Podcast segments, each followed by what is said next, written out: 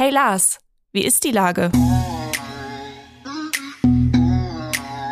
Der fast tägliche Podcast mit Lars Meier. Wie ist die Lage? Unser fast täglicher Podcast in Kooperation mit der Hamburger Morgenpost, der Gute-Leute-Fabrik und Ahoi Radio spürt tagesaktuellen Fragen nach. Mein Name ist Lars Meier und ich rufe fast täglich gute Leute aus Hamburg an. Unser Partner, der das diese Woche möglich macht, ist Bäderland. Entdecken Sie an zehn Standorten in Hamburg Saunawelten zum Abschalten und Genießen. Das war Werbung. Herzlichen Dank. Heute befrage ich den geschäftsführenden Gesellschafter der Bundhaus Brauerei in Wilhelmsburg, Jens Hinrichs. Ahoi Jens. Moin Lars. Lieber Jens, ich verbinde ja unglaublich romantische Gefühle mit Wilhelmsburg. Äh, spätestens als ich jetzt im Sommer wieder auf dem Dockville Festival war, habe ich gedacht, man ist viel zu selten in Wilhelmsburg. Warum hast du deine Brauerei in Wilhelmsburg? Ja, ich bin 2007 nach Wilhelmsburg gezogen. Das war noch so die Zeit, als Wilhelmsburg eigentlich ein verrufener Stadtteil ist. Ich glaube, mittlerweile ist es nicht mehr ganz so verrufen. Äh, Dockville startete auch kurz dann drauf, ähm, war ich natürlich auch schon oft. Und äh, für mich ist Wilmsburg einfach ein Stadtteil, der von einer ähm, Diversität lebt. Also es gibt hier Grünflächen, es gibt hier Bauern, es gibt hier Hochhaussiedlungen, es gibt hier Altbau, es gibt äh, Subkulturen und ganz, ganz viele Freiräume. Und ja, das war sozusagen meine Entscheidung, warum ich nach Wilhelmsburg gezogen bin. Und die Wundhausbrauerei habe ich gegründet aus, aus äh, der Not heraus, dass mir Platz gefehlt hat. Ich habe als Hobbybrauer angefangen, ähm, ganz normal mit einem Kochtopf und einem Ein Einwegautomaten und dann auch ein bisschen auf dem Balkon gebraut oder auf der Terrasse und im Kleingarten. Und irgendwann wurden die, das wurde das Equipment zu groß. Und da hat meine Frau mir gesagt, äh, Jens, ist ja ganz schön mit dem Bier, schmeckt auch lecker, aber irgendwie fehlt uns der Platz. Und äh, dann habe ich mich auf die Suche gemacht äh, nach einer, einer gut geeigneten Location. Für dich gilt also auch der Satz Not macht erfinderisch, denn aus dieser Platznot hast du dann einfach eine neue Biermarke erfunden. Aber warum hast du denn die äh, Brauerei auch in Wilhelmsburg gelassen? Das hat ja wahrscheinlich auch, also ich meine, es ist ja auch eine coole Sache, ne, in Wilhelmsburg eine Brauerei zu haben, anders als möglicherweise in einem Spüttel, wo ich jetzt wohne. Ja, absolut. Also der Name Bunthausbrauerei, der stammt tatsächlich auch von der örtlichen Gegebenheit ab.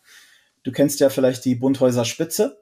Das ist dort, wo die Elbe sich aufteilt in Norderelbe und Süderelbe. Total ja. schöner Ort. Ähm, da steht auch so ein kleiner Leuchtturm.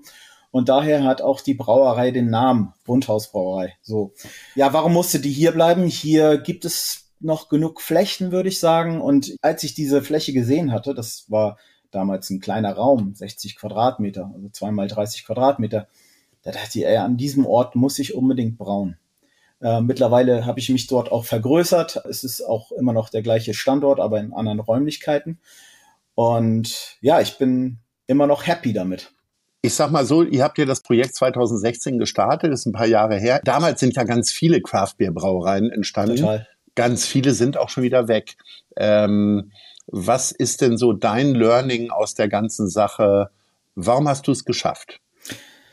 Ich glaube, Bunthaus gibt es noch, weil ich relativ früh mit meinem damaligen Co-Founder, der auch Jens heißt, entschieden habe, okay, wir müssen eigentlich einen eigenen Ausschank haben. Denn bei diesem Ausschank, wir haben damals schon sehr abgefahrene Biere gemacht, zum Beispiel auch ein Bier mit Fischsoße. Das kannst du dem Kunden nicht einfach so in die Hand drücken und sagen, hier, trink das mal, sondern du musst dazu eine Geschichte erzählen. Du musst dazu deine, deine Gedanken dazu erzählen. Warum jetzt zum Beispiel Fischsoße? Ja, es ist halt ein Bier, was so ein bisschen an das Asiatisches erinnern soll, ein Sauerbier. Und diese Geschichten kannst du nicht vermitteln, wenn du es einfach nur in der Flasche im Laden stehen hast. Dann trinkt das jemand, denkt sich, oh, Sauerbier ist ja ekelhaft und ist einfach nur verärgert und wird nie wieder ein Bier von dir trinken. Und ja, wir haben uns dazu entschieden, relativ früh einen Schankraum aufzumachen, den es auch heutzutage noch gibt. Immer donnerstags und freitags, äh, richtig schön im Inselpark gelegen mit Biergarten. Und äh, das ist, glaube ich, der Faktor, warum es Bunthaus immer noch gibt. Äh, denn natürlich, Covid-Pandemie und Co. Äh, sind an vielen Brauereien nicht vorbeigegangen. Ist einfach so. Donnerstags und Freitags äh, macht ihr das in euren Räumlichkeiten im Inselpark. Warum denn ausgerechnet samstags nicht? Weil dann könnte man sonntags schön ausschlafen, wenn man eine ganze Kiste Bier bei euch getrunken hat. Ja, tatsächlich teilen wir uns die Räumlichkeiten mit dem Schmidtchen. Das ist äh, so ein, kennst du vielleicht auch, gibt's ja auch in der Schanze, Schmidt und Schmidtchen. Und die haben samstags und sonntags ihr Café geöffnet in den gleichen Räumlichkeiten. Das ist halt Shared Space. Und dazu kommt noch, ich mache diese Biergeschichte, das Brauen mache ich nur am Wochenende, weil ich auch noch einen richtigen Job habe, mit dem man Geld verdienen kann. Sag nicht ja. richtigen, einen anderen. Wir wollen ja jetzt hier Bier verkaufen. ja, genau. Sonst haben die Leute irgendwie das Gefühl, du würdest gar nicht wissen, was du dort tust. Nein, nein. Äh, ja, wie bist du denn jetzt eigentlich zu dem Wissen gekommen? Hast du äh, irgendwie ein äh, YouTube-Video dir angeguckt und weißt jetzt, wie das mit dem Bier geht? Oder wie war dein Weg zum Bier? Ja, tatsächlich habe ich damals mit 30 angefangen, das ist 14 Jahre her.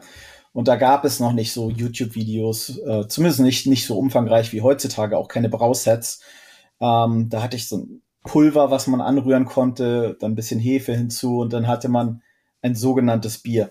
Hat natürlich nicht super geschmeckt. Das hat mich aber so getriggert, dass ich gesagt habe, ich muss unbedingt wissen, wie das funktioniert. Ich bin auch leidenschaftlicher Koch und von daher lag mir dieses Thema sehr nahe, Kochen und äh, Lebensmittel zu produzieren.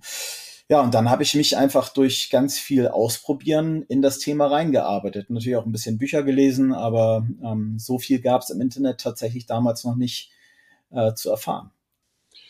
Jetzt gibt's das Bier ja nicht nur vom Fass, sondern auch in der Flasche. Wie, wie, wie, funktioniert denn der Biermarkt in Hamburg? Also ihr habt ja zum einen auch noch diesen Sprung über die Elbe irgendwie zu tätigen, der ja hm. äh, für richtige Hamburger offensichtlich immer noch ein, ein Riesensatz ist. Ne? Also sowohl von der einen als auch von der anderen Seite.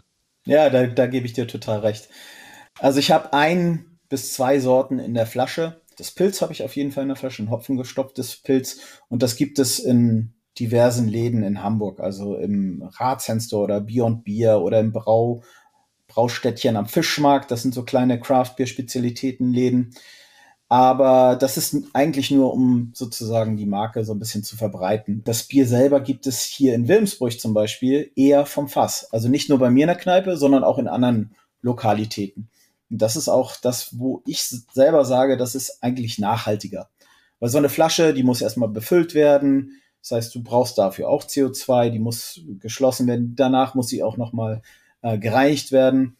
Äh, für mich ist es viel nachhaltiger, wenn du ein ganzes Fass hast, wo du dann einfach nur die Gläser von ähm, abzapfst.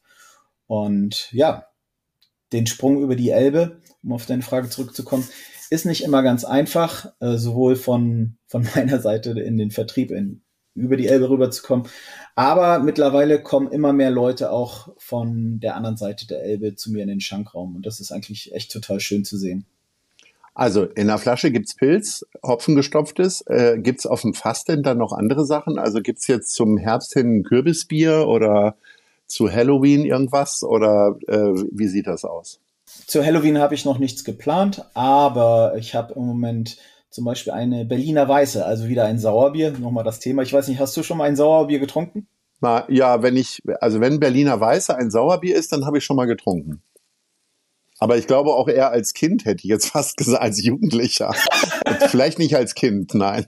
Also derzeit ähm, habe ich eine Berliner Weiße mit Kaffee gestopft. Oh. Ähm, ganz spannend, weil du diese, diesen saures, dieses saure Bier hast, diesen sauren Zitrusgeschmack mit einem Kaffeearoma zusammen. Das ist äh, ganz abgefahren. Bietet sich also dazu an, entweder Schwarzwälder Kirschtorte dazu zu essen oder es aber auch morgens schon zu trinken. Genau, das heißt tatsächlich auch hellwach. Hi. Danach bist du auch ja, wach. Okay. ja, ansonsten gibt es zehn verschiedene Biere bei mir im Schankraum, immer vom Fass. Und das ist auch so der Fokus, auf den ich ähm, mich eingestellt habe. Und wenn jetzt ähm, jemand Neues dahin kommt in den äh, Schankraum, ähm, Siehst du dem dann schon an, welches er wohl trinken würde? Also äh, ob das äh, vom Alter her, vom Geschlecht her, vom, vom Kleidungsstil her, kann man sowas schon vorhersehen? Oder was würdest du Leuten empfehlen? Erstmal so als Einstieg. Ja, ja, das ist eine gute Frage. Also als Einstieg ist immer ein helles oder das Pilz ein gutes Bier, um einzusteigen. Egal, ob du sozusagen Craft Beer Fan oder nicht Craft Beer Fan bist. Es gibt auch Leute, die sagen, vom Craft Beer kriege ich immer Kopfschmerzen. Das kann man aber so nicht verallgemeinern, weil jedes Bier ist unterschiedlich. Also das ist so eine Mehr, sag ich mal. Aber ansonsten habe ich oft diese Situation, dass jemand ankommt und sagt, oh, ich hätte gern diese Berliner Weiße. Und dann check ich so in einer Millisekunde die Person und denk so, ich glaube, du hast noch nie ein Sauerbier getrunken. Und dann frage ich gleich, okay, hast du schon mal ein Sauerbier getrunken? Und meistens ist dann die Antwort nein. Und dann gebe ich meistens einen Probierschluck erstmal zum Testen. Weil ich will ja auch nicht irgendwelche Kunden vergraulen oder unglücklich machen. Und äh, Bier ist da immer ein sehr emotionales Thema. Das kannst du dir vorstellen. Ja. Also wenn du jetzt einen Cocktail äh, vorgesetzt bekommst, da kann jeder mir so richtig was mit anfangen. Vielleicht mag er den, vielleicht mag er den nicht, aber Bier ist ein richtig emotionales Thema auch auf Regionalität oder Biermarken. Das ist äh, echt anders als beim Wein, glaube ich. Jetzt wird's bei uns auch emotional, denn äh, ich möchte von dir wissen. Nice. Oder Scheiß. Was hast du in letzter Zeit Schönes oder Schlechtes erlebt? Gibt es eine Person, die du hervorheben möchtest oder ein Ereignis? Also als Person ähm, muss ich sagen, im Moment äh, bin ich ein absoluter Fan von meinem 14-jährigen Sohn, mit dem ich gerade einen Angelschein mache. Das ist auf jeden Fall ein tolles Erlebnis, da sozusagen dieses gemeinsame Hobby zu haben. Ich, ich mache das ja auch gerade erst neu und da gemeinsam in diese Welt einzusteigen. Und äh, da stellt er die richtigen Fragen und hat, äh, hat den gleichen Eifer wie ich. Und das, da bin ich ein großer Fan von meinem Sohn gerade. Dann ist der Sohn jetzt herzlich gegrüßt. Daumen hoch und ähm, insofern freue ich mich, wenn wir uns dann äh, treffen. Ich komme ganz bestimmt wieder runter nach Wilhelmsburg und sage Ahoi. Das wird mich freuen. Ahoi, Lars. Dieser Podcast wird präsentiert von der Gute-Leute-Fabrik, der Hamburger Morgenpost und Ahoi Radio.